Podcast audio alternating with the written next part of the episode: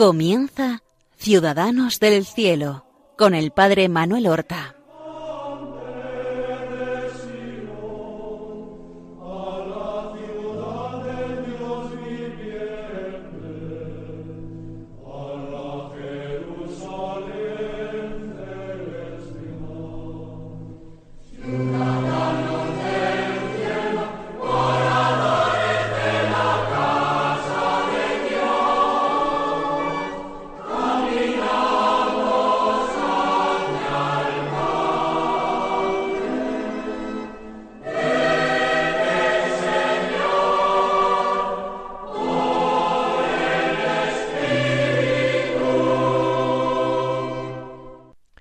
Buenos días, queridos amigos, queridos oyentes de Radio María. Damos comienzo a una nueva emisión del programa Ciudadanos del Cielo, que está dedicado a glosar y a dar a conocer la vida de nuestros hermanos los santos, los que son muy conscientes de que su patria es el cielo de que aquí en la tierra no tenían una patria permanente, sino que estaban de camino, eran peregrinos.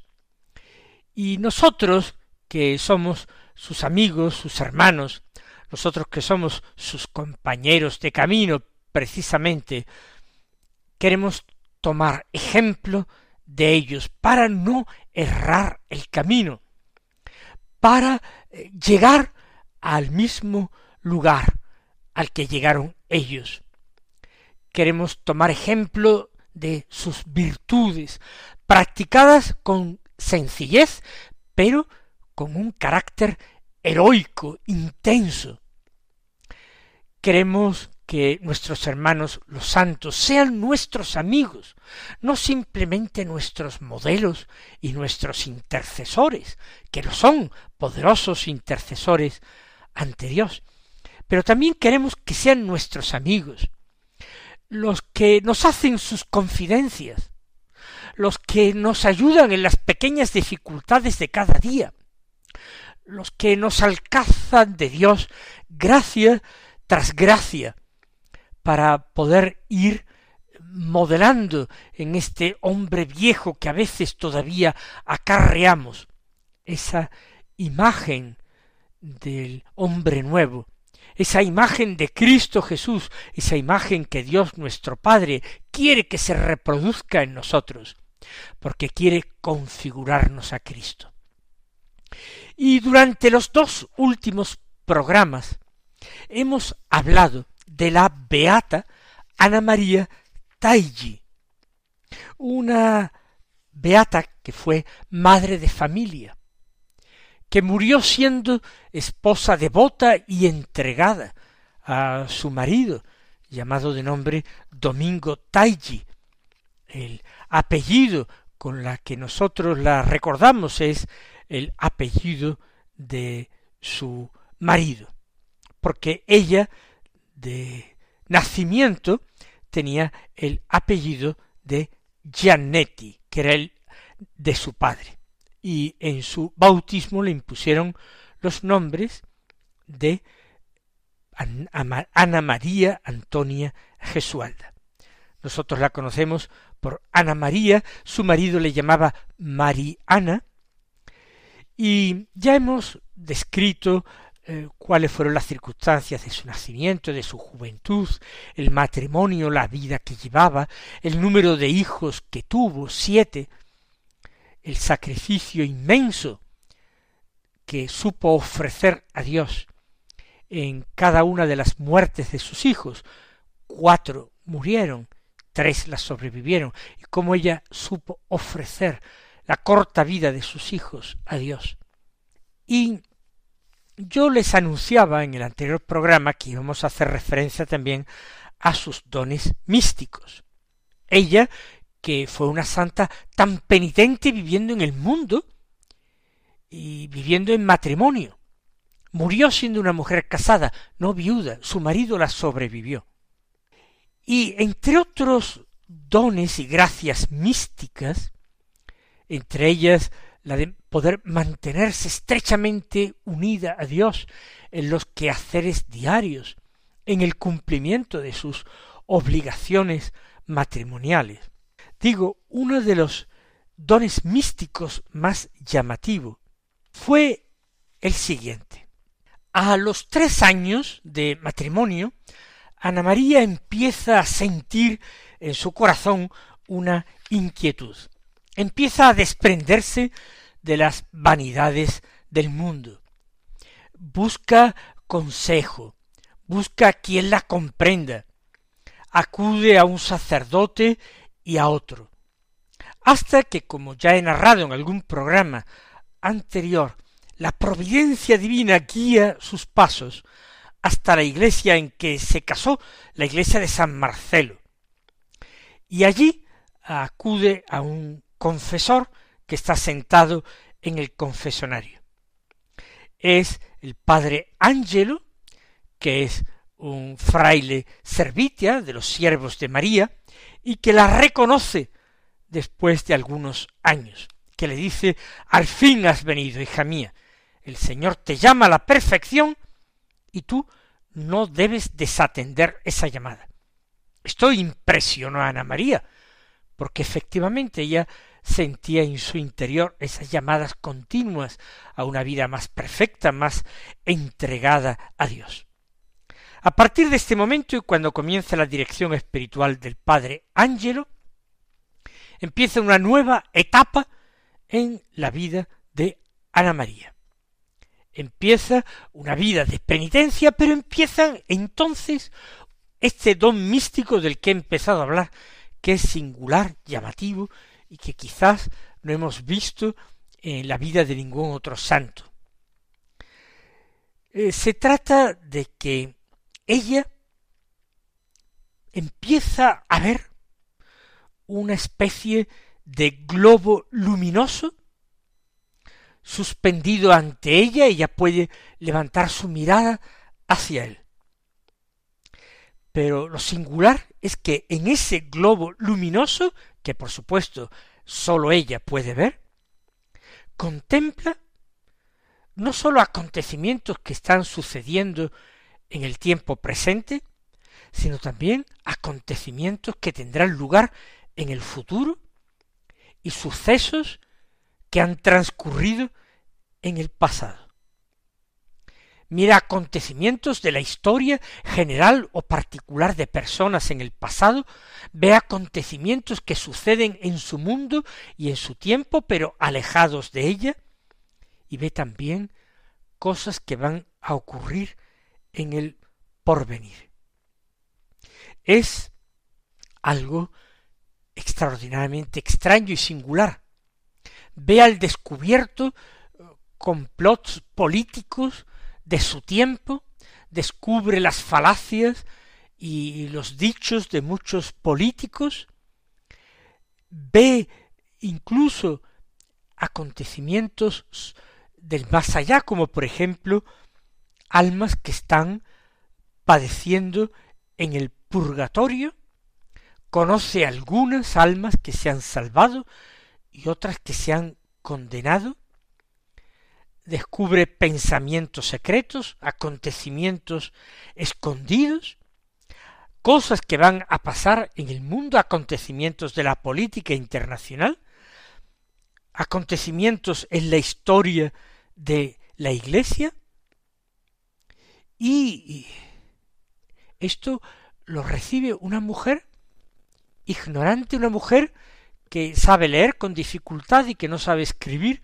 más que su nombre, aprendió a firmar por utilidad y no sabe nada más. Bueno, cuando este don suyo va siendo más conocido y ella demuestra a su confesor, el padre Ángelo, con el testimonio de su vida humilde, mortificada, desprendida, que aquello no puede venir del diablo, ella no trata de hacerse famosa, ni de enriquecerse, ni muchísimo menos, con este don otorgado por Dios. Y todos son señales del buen espíritu, de esa humildad grande, heroica con que ella vive, esa entrega amorosa a su familia, ese amor a Jesús, Eucaristía. su confesor va a revelarlo a otras personas y a dignatarios de la iglesia. Y no tardará el día en que cardenales y obispos y sacerdotes y políticos y embajadores acreditados frente a la Santa Sede vienen a pedirle orientación, luz, consejo para orientar sus vidas en circunstancias dificilísimas que viven, orientación para atinar con lo que Dios quiere en las circunstancias de su vida. Y ella recibe a embajadores y a cardenales y a sencillos sacerdotes y a personas pobres, seglares, que van también en busca de orientación y de consejo. Nunca rehúsa ella, a pesar de sus ocupaciones, nunca rehúsa dar una palabra de consuelo a las palabras, a las personas, quiero decir, desconsoladas, afligidas, que acuden a ella. Jamás aceptó dinero, jamás aceptó un regalo especial, ni siquiera una limosna por haber desentrañado para estas personas lo que Dios quería para ellos. Llegó incluso a recibir de una reina en el exilio una cantidad importante de oro por haberla ayudado con sus palabras. Pero ella rechazó este oro que se le ofrecía con joyas de esta reina destronada y le dijo Señora, yo sirvo ya al más grande de los reyes, y él sabrá recompensarme espléndidamente. No quiere oro de hombres, quiere la gracia de Dios, la misericordia de Dios. Y así transcurre su vida, en la humildad y en la pobreza, e incluso en la tragedia de ver morir a algunos de sus hijos, sin que para eso encontrara ella remedio ni auxilio de Dios, sino sólo se le invitara a la conformidad con la voluntad divina, al abandono en las manos de Dios. Eso sí, soportando las palabras bruscas y a veces muy desconsideradas que le dirigía a su marido en el colmo de su dolor o de su impaciencia. Ella absorbía todo ese mal, toda esa ira, toda esa impaciencia, todo ese dolor, lo absorbía como una esponja, para que no rebotasen los demás, para consolar a los demás, asumiendo los problemas, las angustias y los sufrimientos de los demás es extraordinaria y verdaderamente heroica la caridad de esta mujer. Cuando se la representa eh, en un cuadro, una imagen, una estampa, habitualmente se la presenta tranquila, serena, sentada en su casa, haciendo labores, tejiendo, cosiendo, y con ese globo luminoso situado sobre ella. Eso que tanto llamó la atención de sus contemporáneos y la hizo incluso tan popular en vida. Además de estos dones de conocimiento del futuro, del pasado, de acontecimientos presentes, ella también obtuvo con su oración la curación de algunas personas y anunció eh, la muerte de personajes importantes. Por ejemplo, eh, anunció, porque lo había visto en Roma, la muerte del Papa Pío VI en el destierro, en Francia. Contempló eh, día tras día los sufrimientos de Pío VII, los cinco años en que se encontró preso de, del famoso corso de Napoleón. Anunció fechas de elección de los nuevos papas, diciendo siempre el día exacto en que iba a ser elegido, y la muerte de algunos personajes famosos, personajes importantes, así como de personas sencillas y anónimas, que quería que se prepararan especialmente a la muerte, cuando ella veía el poco tiempo que les quedaba de vida y la necesidad que tenían de arrepentimiento o de penitencia.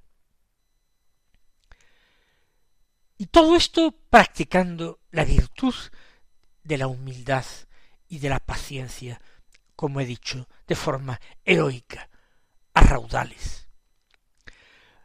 Es algo extraño cómo Dios lleva algunas almas. Pero no fue solamente esto lo que tuvo que sufrir.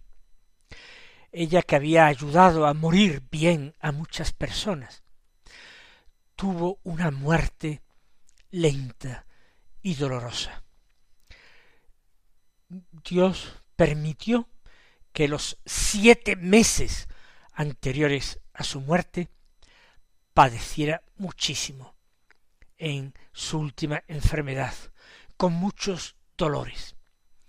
Pero también se manifestó su paciencia y caridad heroica en que supo soportar estos dolores con una permanente sonrisa en los labios, quitando importancia a todos esos sufrimientos que padecía hasta el punto de que muchos pensaban que no serían tan grandes sus incomodidades y sufrimientos.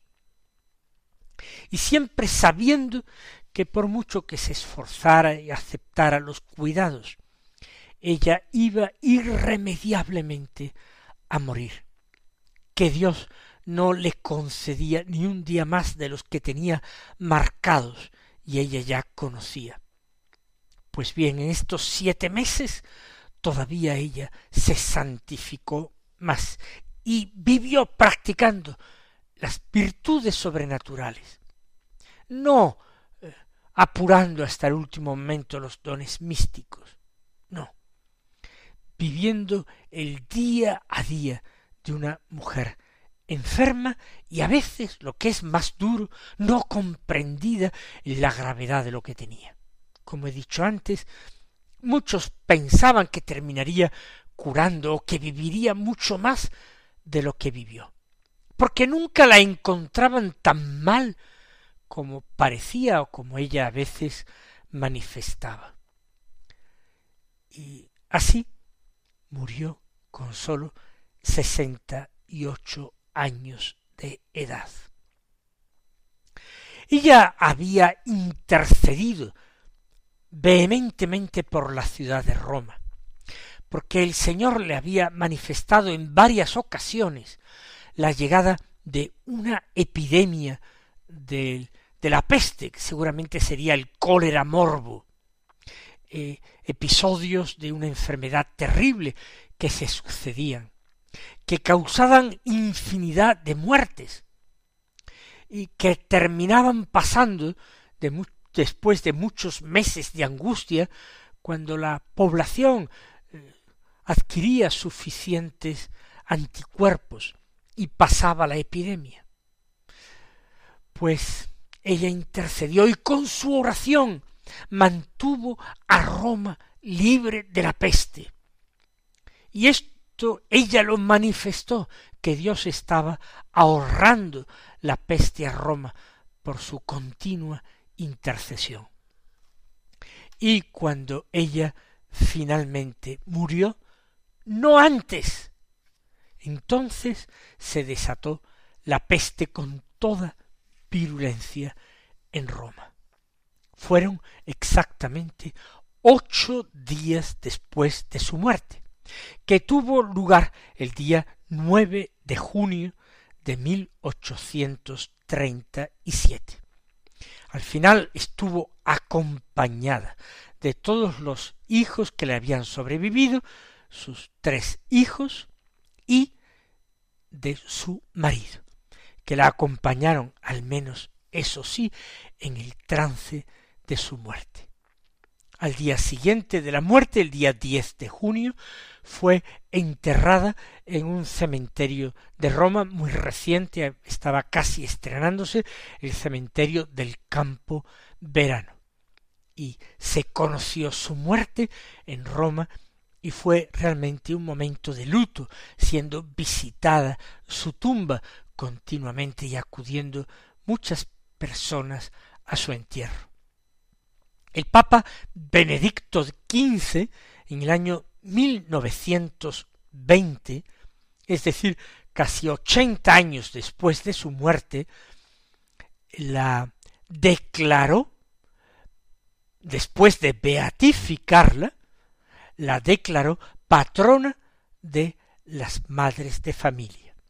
Y su cuerpo finalmente se trasladó desde el cementerio a la Basílica de San Crisógono en Roma, descubriéndose entonces al exhumarse su cuerpo que estaba incorrupto. Aguarda el momento en que eh, un día la Iglesia quiera celebrar con alegría su canonización. Mientras tanto, podemos darle culto y celebrar su fiesta como beata. Vamos a aprender no solamente de estos santos que han tenido vidas muy extraordinarias como penitentes, algunos de los cuales, de algunos de los cuales he hablado recientemente, vamos a aprender también de esta sencilla madre de familia que se santificó en la vida ordinaria, que crió a hijos, que los enterró, que vivió unida a su marido, no siempre fácil el matrimonio, pero que visitó el Santísimo Sacramento, que eh, tuvo una extraordinaria devoción a la Santísima Trinidad, que buscó y encontró y obedeció y siguió los consejos de un director espiritual, porque ella que podía aconsejar a tantas personas, no se sintió nunca capaz de aconsejarse, de guiarse, de gobernarse a sí misma, sino que practicó la obediencia a su marido y al director espiritual que eligió para que la guiara en las cosas del espíritu. Mis queridos hermanos, que el Señor os colme con sus bendiciones y hasta mañana si Dios quiere.